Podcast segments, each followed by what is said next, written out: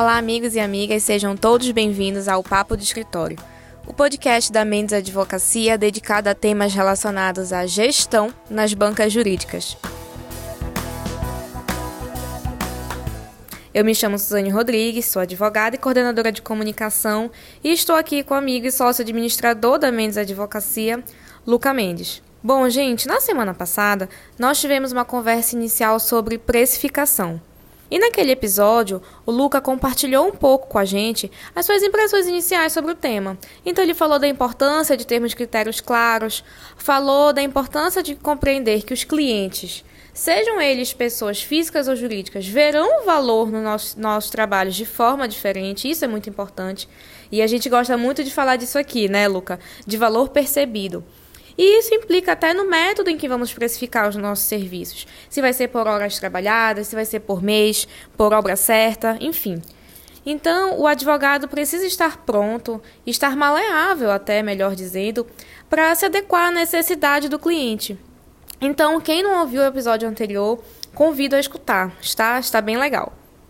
Dito isso, Luca, hoje eu quero continuar falando de precificação, agora abordando o momento de apresentar esse preço para o cliente, esse valor.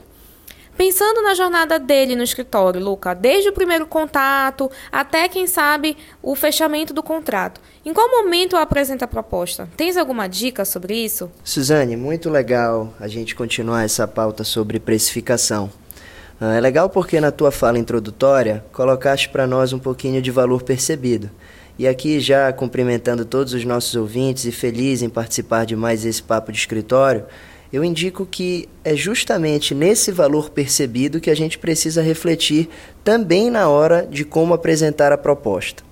Da mesma forma como falamos na última semana, que devemos pensar no valor percebido no método da apresentação da proposta, como você bem colocou, Suzane, seja na modalidade timesheet, priorizando o êxito, ou contratos na modalidade partido, essa apresentação relacionada, como você bem colocou, à experiência, à jornada do cliente no escritório, também irá depender dessa percepção de valor pelo cliente. Acredito que é importante estarmos prontos e termos já alguns métodos de apresentação de proposta, como, por exemplo, a apresentação na própria reunião para aquele cliente mais objetivo, sempre embasada aí sim em critério, uma apresentação por e-mail naquele cliente, por exemplo, mais formal, que prefere que esse envio seja feito por e-mail, e por aí vai, a gente se adaptando às necessidades desse cliente.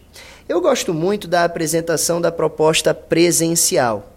Uh, vamos supor, você teve uma primeira reunião, uma reunião um pouco mais técnica de objeto dessa desse trabalho que será realizado. Então você discutiu ali aquela pauta na área do direito específica, qual que é o problema que deve ser resolvido, discutiu aspectos técnicos numa primeira consulta com o cliente e você se vê ali no momento de ter no término daquela reunião do possível cliente lhe dizer: "Não, olha, agora eu aguardo uma proposta de prestação de serviço". Eu acredito, e pela experiência aqui no escritório, discutindo também com alguns colegas, que tentar converter essa segunda reunião para um encontro também presencial pode ser um gatilho interessante.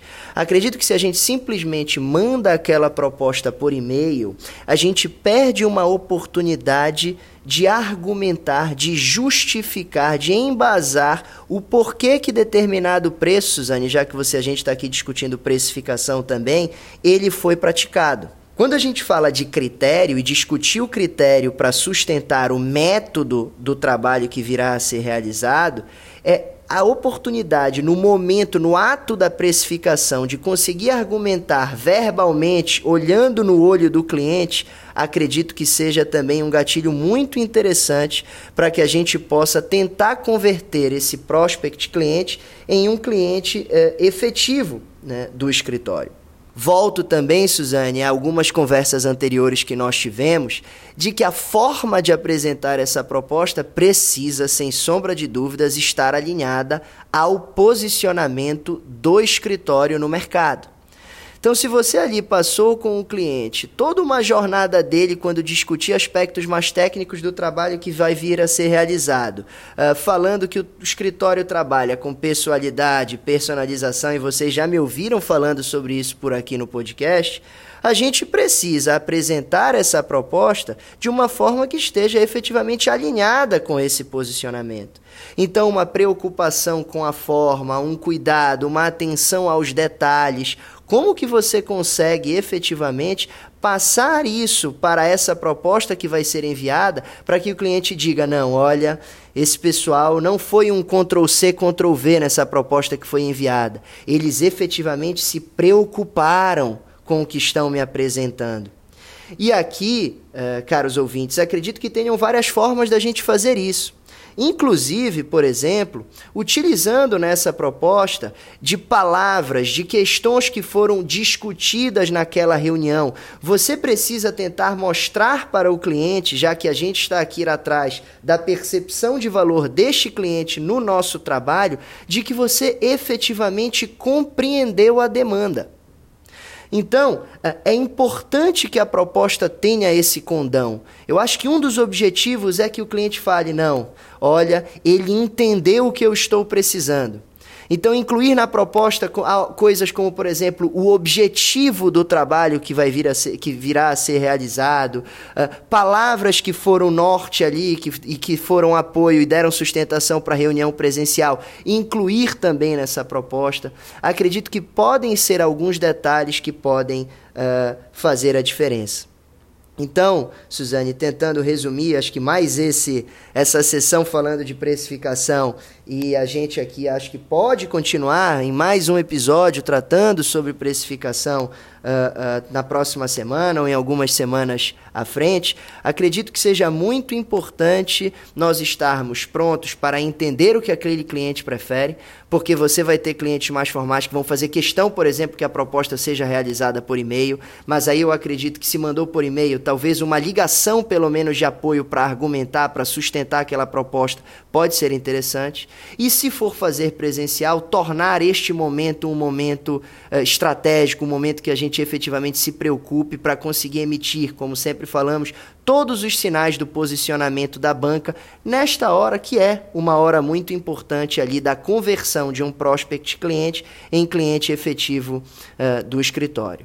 Reitero, critério é muito importante. Então, esse ato de precificar, a gente precisa estar embasando esse preço em um critério e é importante que a gente tenha a condição de efetivamente argumentar isso para o nosso cliente. Acredito que seja importante para emitir sinais de transparência, de confiança, de credibilidade, que, como já falamos em outros episódios, é o que sustenta e orienta a atuação de nós, advogados. Quero te agradecer, Suzane, pela oportunidade de mais esse papo aqui no nosso papo de escritório, nos colocar à disposição de todos vocês ouvintes, sabem como nos encontrar e nas próximas semanas já tem manda áudio de novo, né? Obrigado, Suzane, e até semana que vem. Excelente, Luca. Muito obrigada por todas as dicas e todas as reflexões que certamente trouxeste para os nossos ouvintes hoje. Esse é um tema que, como eu falei no episódio anterior, desperta muitos questionamentos, muitas dúvidas nos advogados, principalmente os que estão iniciando suas carreiras agora. Então, eu espero que o episódio de hoje tenha lançado uma luz sobre o tema, né, e ajudado os nossos ouvintes nesse sentido. Então estamos chegando ao fim do trigésimo episódio do Papo de Escritório. E eu lembro que estamos aguardando sugestões de temas, perguntas de todos vocês que estão nos ouvindo em nossos respectivos e-mails que estão logo abaixo na descrição do episódio. Até mais e até semana que vem.